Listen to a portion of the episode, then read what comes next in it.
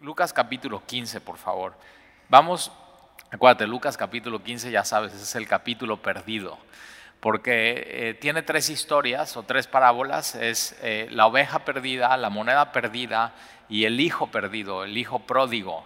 Eh, y, las tres tienen en común tres cosas.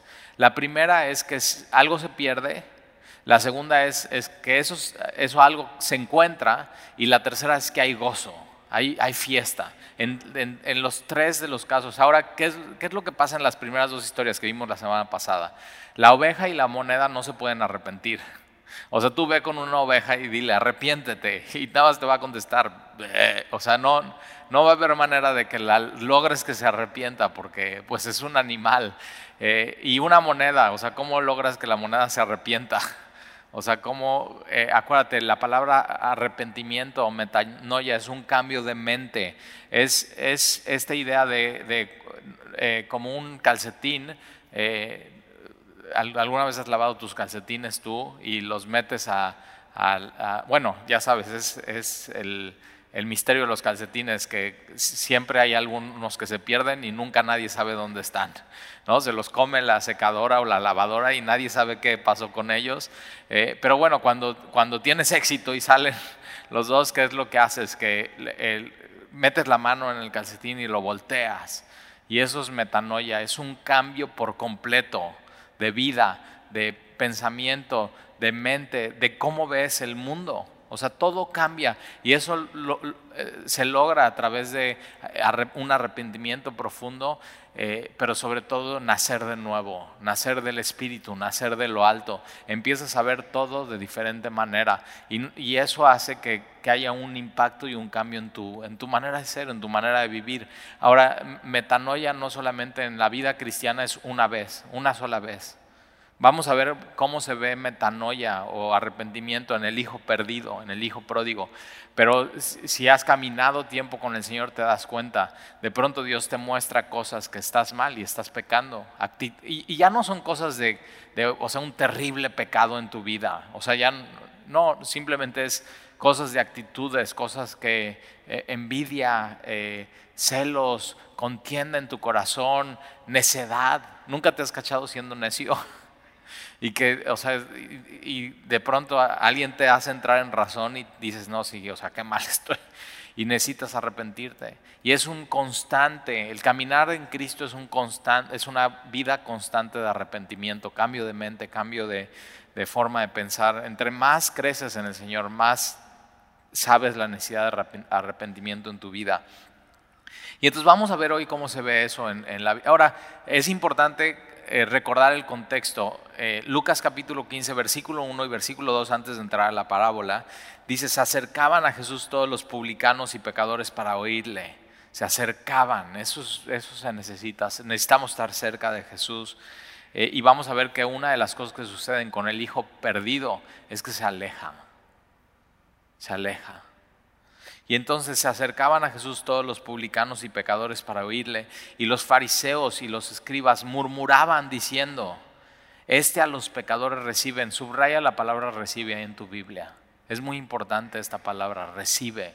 Jesús recibe a los pecadores, a los publicanos, a los que se, aún a los que estaban con Jesús y se alejan y regresan a Jesús. Jesús los recibe y con ellos come. Ahora cuando Jesús recibe a ellos, Jesús no lo recibe con reproche. O sea, no inventes, ¿qué onda? ¿Qué estás haciendo aquí? Ve lo que has hecho con tu vida. No, Jesús lo que hace es cuando lo recibe, quiere tener intimidad con ellos y los restaura. Es, o sea, es increíble lo que Jesús es el amor de Dios encarnado. Jesús es la misericordia de Dios encarnada. Y entonces eh, una de las cosas que quiero hacer contigo el día de hoy en esta parábola del, hijo perdido, el hijo pródigo, es que abras tus ojos y no pongas tus ojos en el hijo perdido ni en el hermano, sino en, sino en Dios. ¿Qué, ¿Cómo es Dios? Porque lo único que puede cambiar tu corazón es conociendo, conociendo a Dios y viendo cómo Dios trata con nosotros y cómo, cómo, cómo, cómo es Él.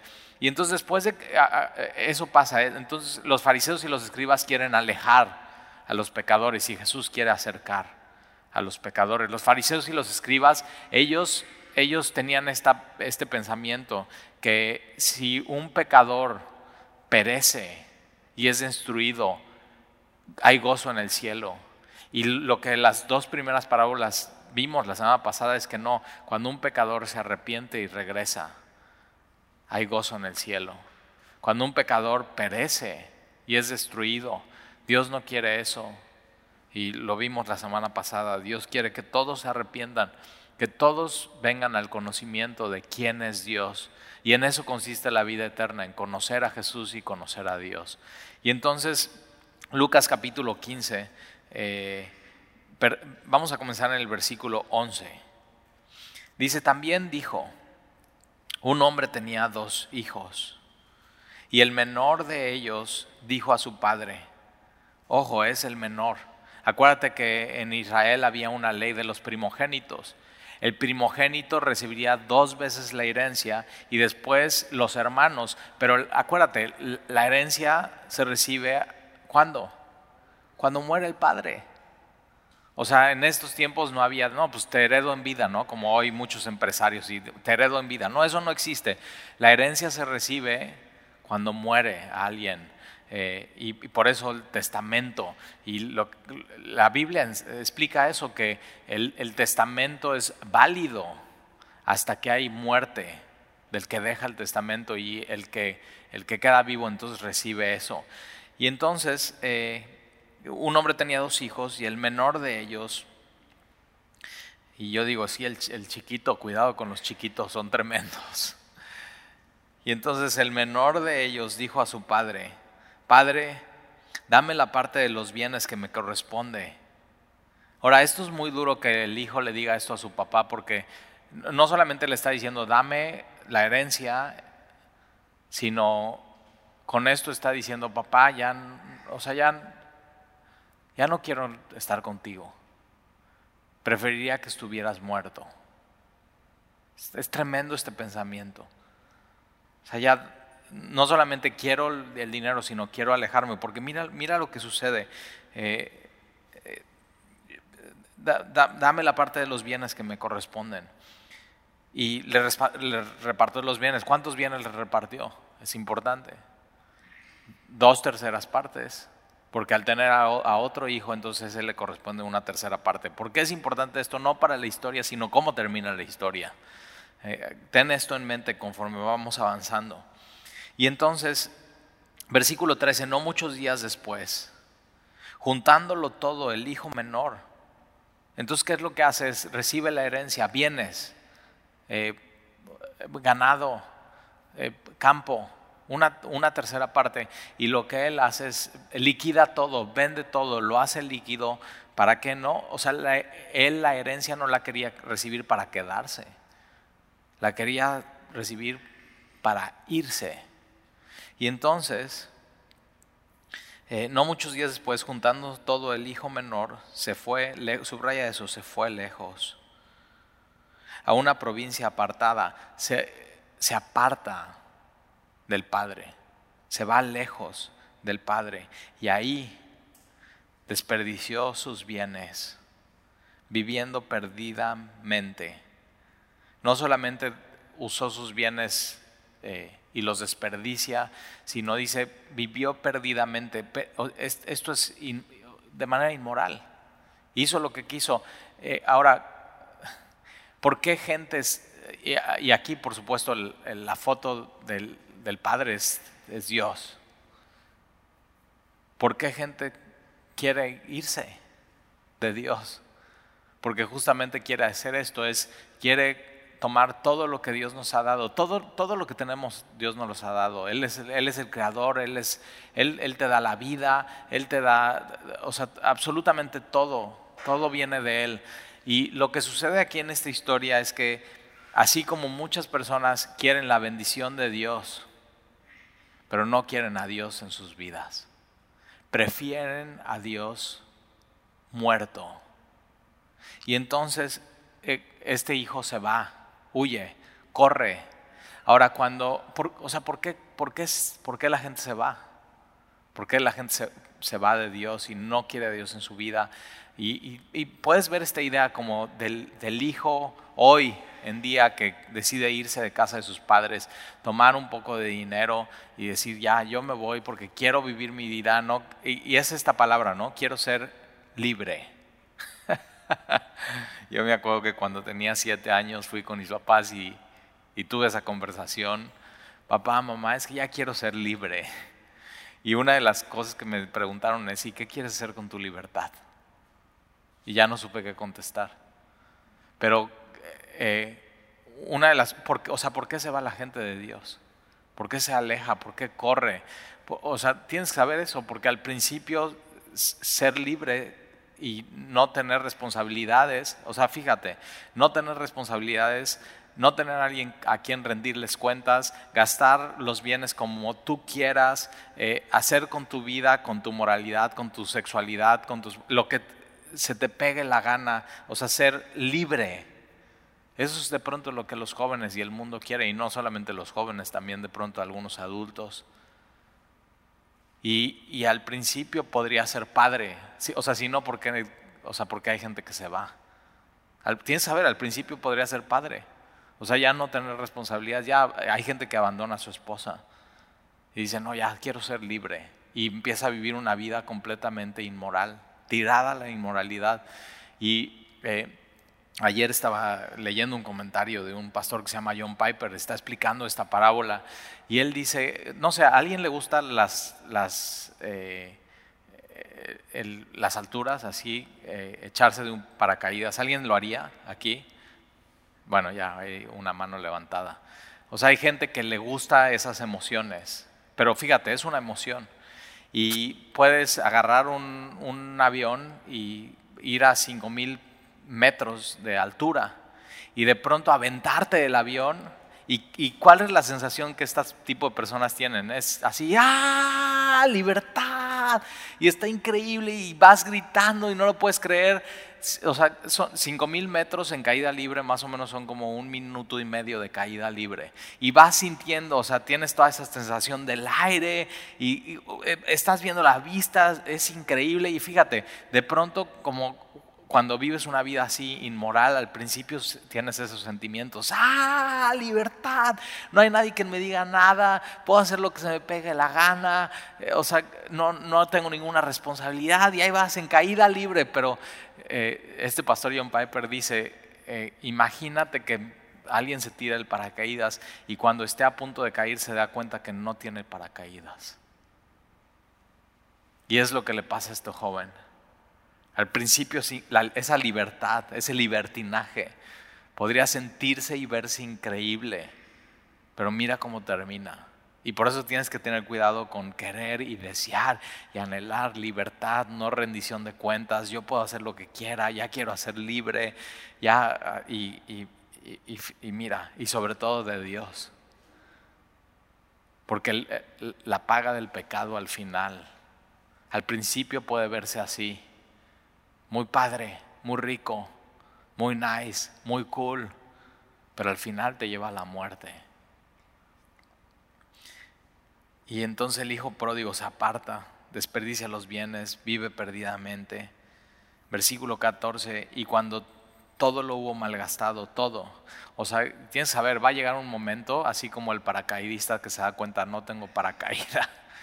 Va a llegar un momento donde ya pierda, por más, tú puedes decir hoy, es que ya tengo arreglada toda mi vida, tengo todo, o sea, no hay, no hay dinero que alcance para una vida así. Al final te va a llegar tu, te va a llegar tu momento. Al final te va a llegar tu momento y entonces lo que sucede es que eh, malgasta todo y vino una gran hambre. Ahora, yo leo esto y, digo, no, o sea, no es un accidente que haya en esta historia venido una gran hambre. Primero tiene todos los bienes y se siente rico y libre y de pronto algo sucede, malgasta todo y ups, vino una gran hambre. Y a veces Dios usa eso. O sea, Dios, ok, ¿quieres ir? Ve. ¿Quieres sentirte libre? Ve. ¿Quieres vivir desenfrenadamente? Ve. ¿Quieres vivir como ok, ve, ve. Pero de pronto Dios permite es así, miseria. Y eso es lo que le pasa a este muchacho. De pronto de, de haber probado todo, prueba todo. Y de pronto llega un punto en su vida donde es mis, miserable. Si tú tienes hijos pródigos, así que han decidido, no, yo quiero vivir mi vida, o sea, yo no quiero saber nada de Dios, nada de Jesús, nada de la iglesia, tú papá, lo tuyo, yo a lo mío, no te metas. Tienes que orar por ellos así. Señor, que se den cuenta que esa vida de libertad y de inmoralidad, lo único que les lleva es a la miseria. Y es muy duro pensar así. Yo he tenido conversaciones con papás que le digo, es que tú tienes que seguir el ejemplo de Dios, déjalo ir. O sea, que se vaya. Y que así, y que en esa ida sí va a sentir la libertad y el aire y las emociones. Y ora para que, en, e, sea, para que en ese punto no tenga un accidente que no sea catastrófico. Que no, pero así, pon, entrégale a tu hijo a Dios si estás en esta situación en tu vida. Y, pídele, Señor, rápido, rapidito llévalo a la miseria, rapidito. O sea, entre más rápido acortes ese momento, mejor. Y ora, y ora por él. Y, eh, eh, la, la historia del hijo pródigo realmente no es la historia del hijo pródigo, es la historia del padre. Es un padre bueno. Pero aún un padre bueno deja ir a su hijo y no le permite seguir así en la casa, en la hacienda. Y entonces eh, desperdicia sus bienes viviendo perdidamente y cuando todo lo hubo malgastado, vino un gran hambre en aquella provincia y comenzó a faltarle. Y fue, versículo 15, y fue y se arrimó. Ahora fíjate, eh, a uno de los ciudadanos, cuando tú decides irte lejos y desapegarte de Dios, dices, no, no, no, y te volteas y te vas, siempre te vas a querer agarrar de algo que no es Dios. Te vas a querer arrimar a algo. Puede ser cualquier cosa, ¿eh? No tiene que ser pecado. Puede ser pecado, puede ser te arrimas a drogas, te arrimas a sexo, te arrimas a inmoralidad, a pornografía, o sea, te, puedes arrimar a, a una relación completamente inmoral y perdida, homosexualidad. Te puedes arrimar esas cosas, pero también te puedes arrimar a un trabajo y que todo tu, tu Dios y tu vida se vuelva a ese trabajo, a un proyecto o una empresa o una religión falsa o una onda New Age. Siempre cuando dejas a Dios te vas a arrimar a algo que no es Dios. Y entonces eh, él se fue y se arrimó a uno de los ciudadanos de aquella tierra que no era su padre, el cual le, envió a su hacienda para que, fíjate, para que apacentase cerdos. Ahora, quien está, tú escuchas cerdos y, y piensas en tacos al pastor. y dices, ya, o, sea, carnitas o chicharrón, no, para los judíos que están escuchando del primer siglo, o sea, de, de tiempos de Jesús, esto están cerdos, o sea, es el animal nada kosher, completamente impuro. No tienes, como un judío, no quieres tener nada que ver con eso. Y de pronto este hombre lo manda a cuidar los cerdos, a cuidarlos, a cuidar. Y, o sea, ve que bajo, ve que bajo llega este muchacho. Y entonces lo envía a, a la hacienda que apacentase los, lo peor de lo peor.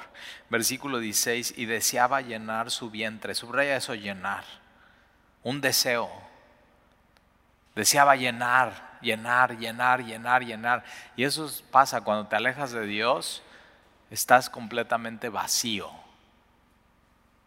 Y tú, el hoyo que tiene tu alma es tan grande que ni alcohol, ni drogas, ni mujeres, ni relaciones, ni proyectos, ni falsas, nada puede llenar eso, nada puede llenar eso. Tratas de llenar y de llenar y llenar y llenar y llenar, malgastas tu vida, no sirve de nada. Tu hoyo es tan grande que el único que lo puede llenar es un Dios grande.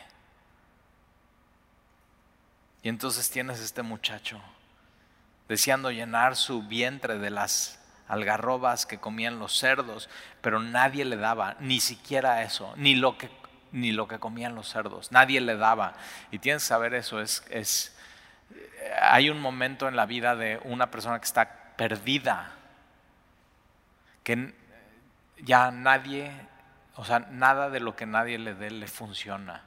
Y llega un momento que ya nada, ya nada, nada. Nadie le daba, ni siquiera eso.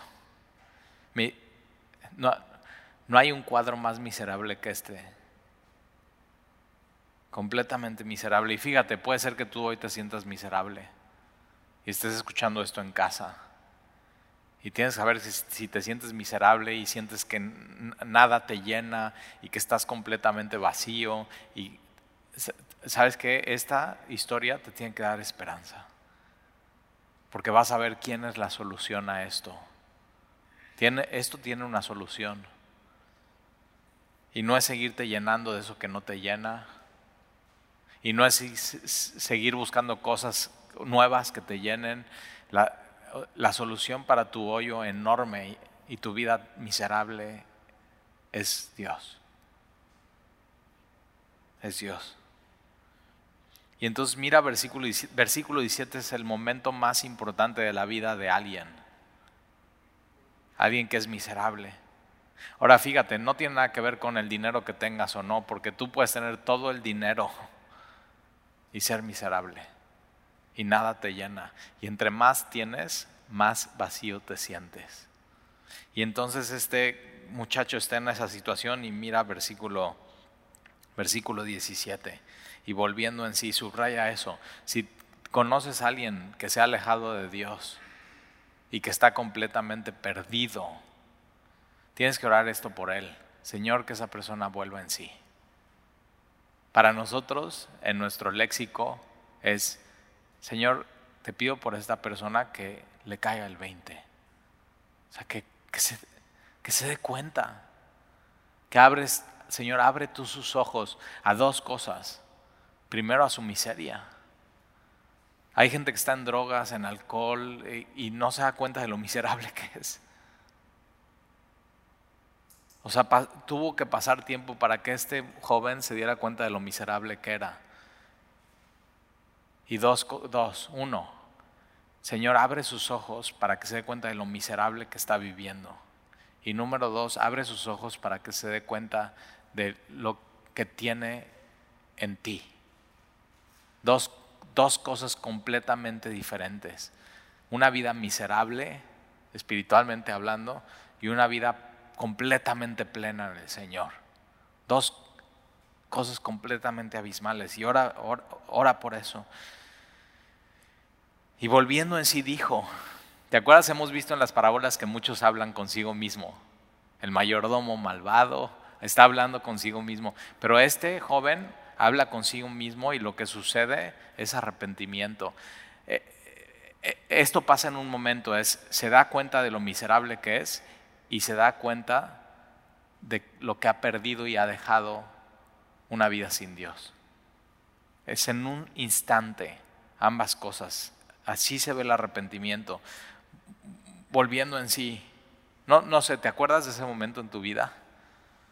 O sea, que te presentaron de alguna manera el Evangelio y, pudiste abrir los ojos, el único que te puede abrir los ojos es Dios. Pero abriste los ojos así como, como un bebé cuando abre los ojos a este mundo y de pronto abriste tus ojos y, y volteaste a ver tu vida pasada y dijiste, qué miserable he sido. O sea, qué hoyo tan grande vengo cargando en mi vida que nada ha podido satisfacer y de pronto está frente a ti la solución. Es un instante, es veo mi vida pasada, veo lo que hay en Jesús y digo, esto lo dejo, esto lo tomo. Eso es arrepentimiento. Es una decisión. Es una, si no has hecho esa decisión, la tienes que hacer hoy. La vida sin Jesús es miserable. Por más libre, por más, o sea,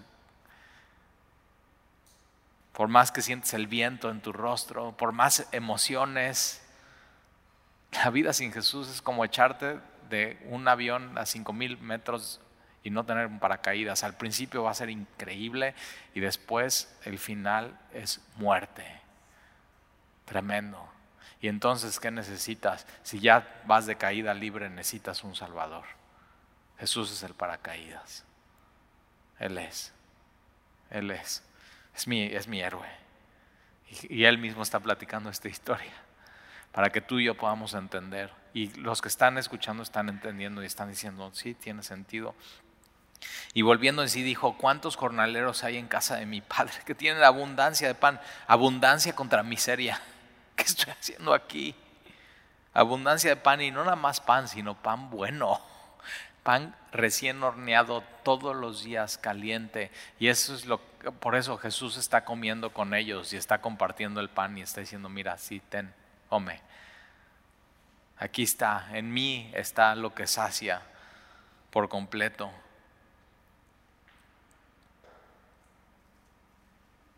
¿Cuántos jornaleros hay en casa de mi padre y tienen abundancia de pan y yo aquí, yo aquí? ¿Qué estoy haciendo aquí? ¿Te das cuenta? Dios abre los ojos y por fin se da cuenta. ¿Qué hago aquí? ¿Qué hago aquí con este hombre? ¿Qué hago aquí con esta línea de cocaína? ¿Qué hago aquí con, o sea, qué hago aquí en este antro? ¿Qué hago aquí viendo esto en mi computadora? ¿Qué hago aquí escuchando ese tipo de música? ¿Qué hago aquí?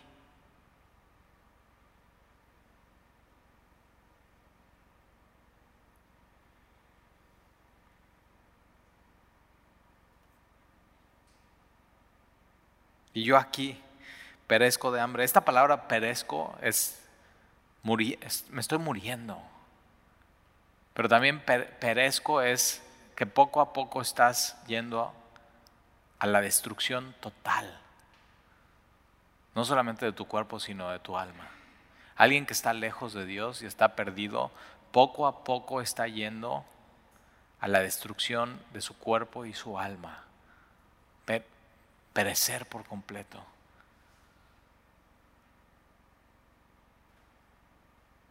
Versículo 18. Entonces él hace un plan. Dice, me levantaré iré a mi Padre. Esa es la solución, ¿eh? Subraya eso, iré a mi Padre. La solución es ir al Padre. Y Jesús lo dijo muy claro. Yo soy el camino, la verdad y la vida. Nadie puede ir al Padre si no es a través de mí. El medio es Jesucristo.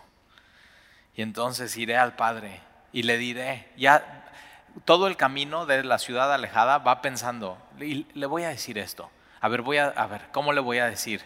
Eh, ok, eh, Padre, eh, he pecado contra el cielo y contra ti.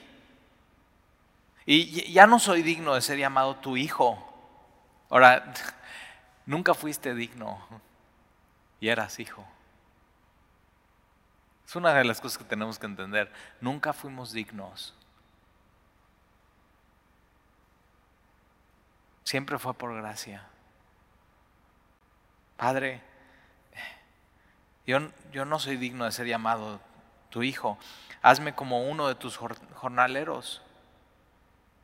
Ahora, déjame te doy un consejo. Ya sabiendo cómo termina la historia, nunca le lleves tus planes a Dios. O sea, él está, bueno, mira papá, ¿qué tal si hacemos esto? Ya regresé, ya estoy aquí, estoy muy arrepentido. O sea, ¿qué tal si me... ¿Qué tal? Y, no, nunca le lleves tus planes, solamente ve. Un verdadero arrepentimiento no es tú planear cómo Él te va a restaurar, sino tú ir y decir, Señor, aquí estoy, perdón, la regué. Tú dime qué hacer. Tú dime qué hacer. Versículo 19, ya no soy digno de ser llamado tu hijo, hazme como uno de tus jornaleras y levantándose. Esto es lo que tienes que hacer. No, que no sea nada más un plan, sino hazlo. Levántate. y levantándose vino a su padre y cuando aún estaba lejos, lo vio su padre Ahora yo digo, ¿qué hace el, o sea, el, papá que hace todas las mañanas entonces? Está asomándose. Dios todos los días te está esperando a que regreses. Los fariseos y los escribas no, no querían eso, que no regrese el pecador. Y el Padre regresa. Ese es, el corazón del Padre. Y fue movido a misericordia y corrió, mira, deja todo y siendo el Padre, corre.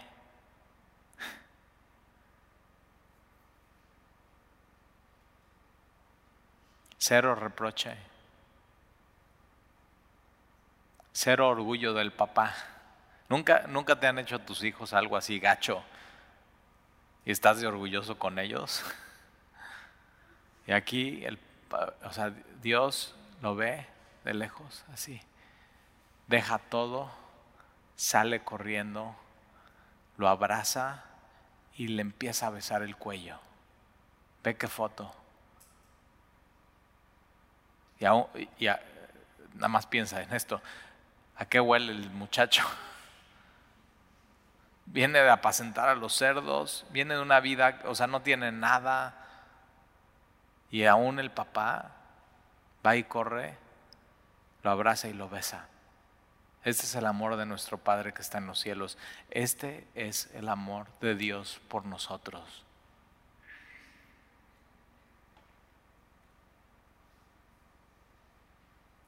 No lo deja hablar. Me encanta. Él venía con sus planes y lo único que hace es recibir el plan del Padre. Misericordia, clemencia, amor. Shh, no hables. Ahora eso no quiere decir que no van a hablar después, ¿eh? Claro que hay que hablar, hay que hablar las cosas con Dios, hay que hablar las cosas con los demás, pero ve el, corazón del Padre es, ya, qué, ya, qué bueno que estás aquí. Y el padre sabe, o sea, mi hijo viene bien golpeado.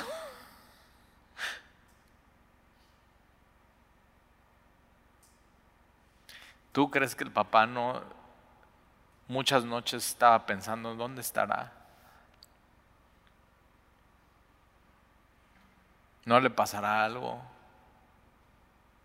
Todos hemos tenido esa angustia alguna noche. Y lo único que le da gusto es que bueno que regresaste y estás bien.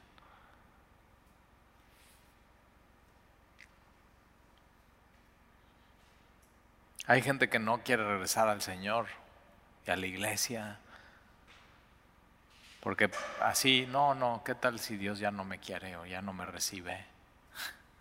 Y digo, no, o sea, lee tu Biblia. Que Dios abra tus ojos a tu miseria y a su amor y su misericordia.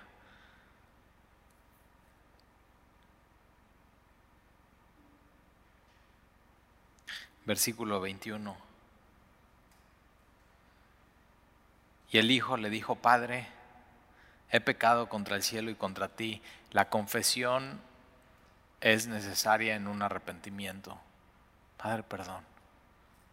Padre, he pecado contra el cielo y contra ti, ya no soy digno de ser llamado tu hijo. Y el Padre dijo a sus siervos, sacad el mejor vestido y vestidle y poner un anillo en su mano y calzado en sus pies.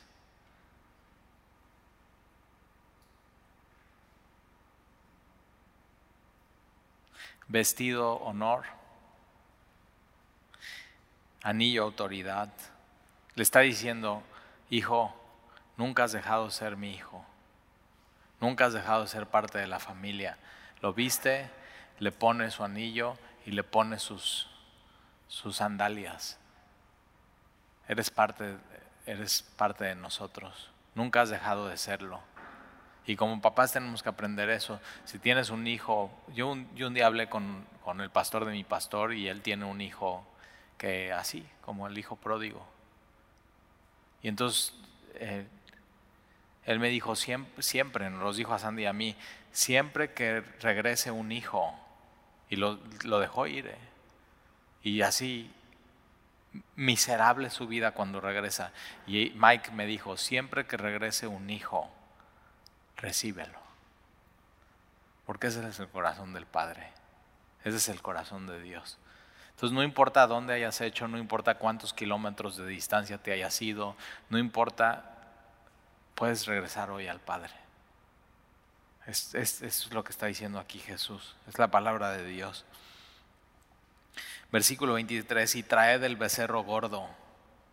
Ahora yo me imagino al padre caminando por su herencia y por los establos y por los, los campos y por donde están los animales y diciendo, este, este, este, síganle dando de comer y lo quiero bien gordo. Este es para mi hijo. No inventes. En el corazón del Padre hay esperanza. te, pido un favor, nunca pierdas la esperanza. En el corazón del Padre siempre hay esperanza de que va a regresar el Hijo. Y traed al becerro gordo y mátenlo y comamos. Y fíjate eso, subraya eso, hagamos fiesta. Porque, eh, otra vez, Lucas capítulo 15, perdido, encontrado, fiesta fiesta, gozo. Porque este mi hijo muerto era. Ahora, chécate, ¿eh? En el corazón del padre el hijo estaba muerto. Por eso cuidado, papás. Si tu hijo está lejos de Dios, si tu hijo no ama a Dios, si tu hijo vive una vida inmoralmente, o sea, nada que ver con Dios, descarriada, haciendo lo que sea, queriendo ir lejos y lo único que no le hace que se puede ir lejos es que no le sueltas la herencia. Está muerto.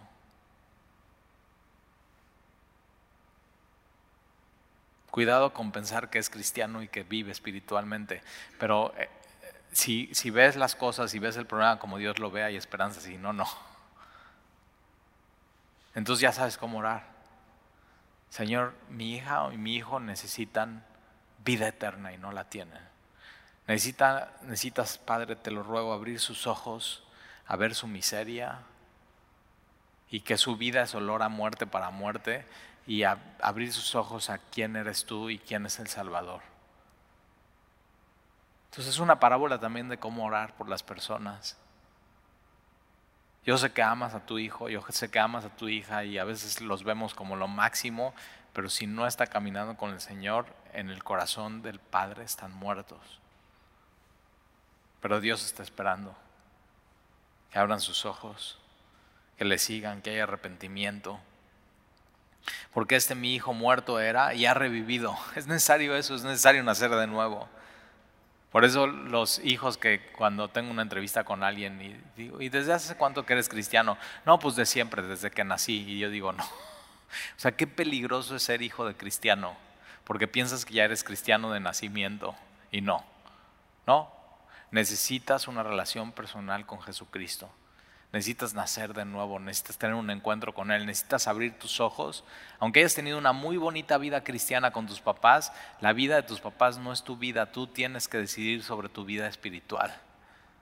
Es una gran ventaja. Te han hablado todo el tiempo y lo único que tienes que hacer es tomar tu decisión. Pero fíjate, mi hijo muerto era y ha revivido, se había perdido y es hallado. Y comenzó a regocijarse. Y su hijo mayor, ahora vamos con el hijo mayor.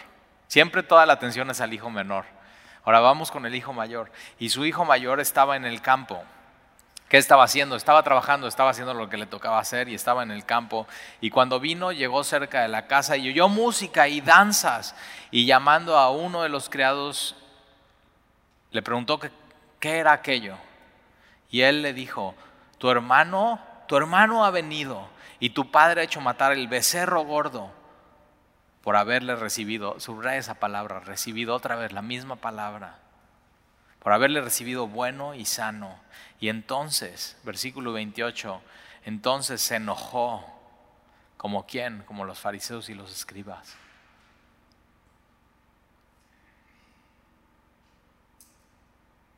Yo no sé tú, pero yo leo esta historia y yo digo, este papá tenía dos hijos perdidos. El hijo perdido que inmoralmente se fue, pero el hijo religioso, fariseo, que igual no ha entendido la gracia de Dios y el amor de Dios, porque entonces se enoja y no quería entrar. Fíjate, es un hijo enojón y caprichudo. Y salió por, por tanto su padre y le rogase, fíjate, el padre rogándole, entra hijo, entra. Mas él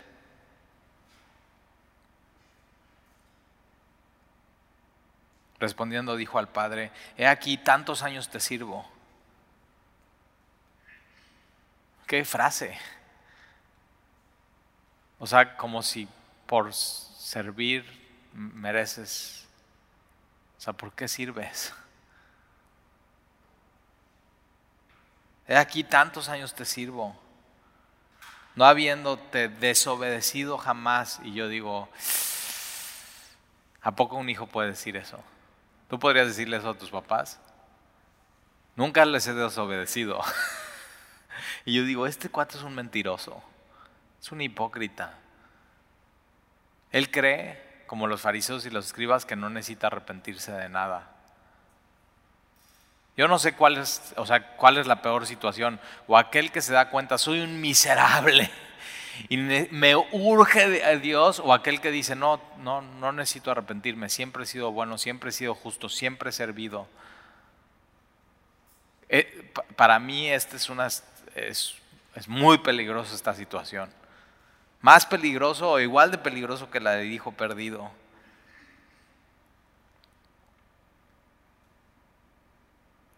Y nunca me has dado, fíjate, ¿eh?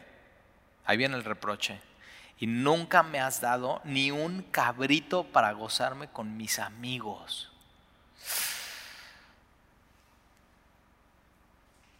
Pero cuando vino este tu hijo, no, fíjate, no le puedo decir mi hermano.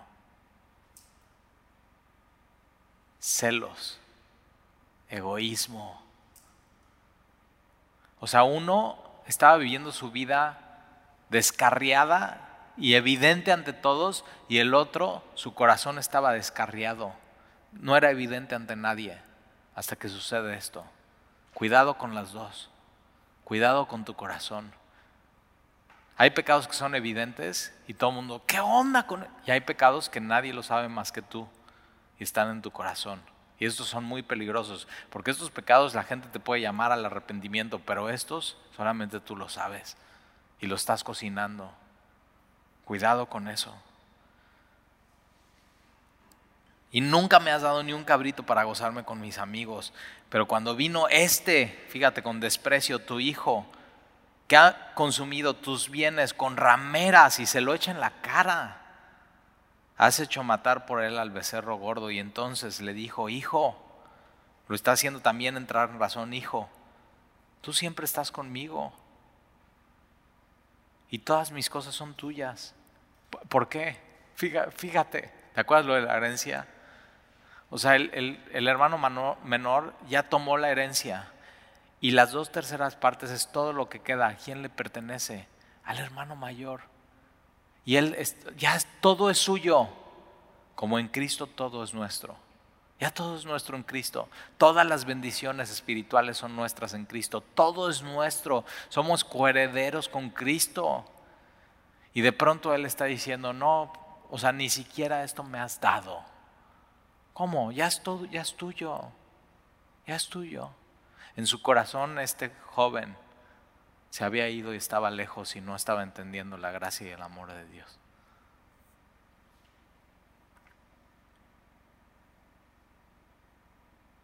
Cuidado con hijos berrinchudos, manipuladores, que piden. Hay que pastorearles y, amarlos.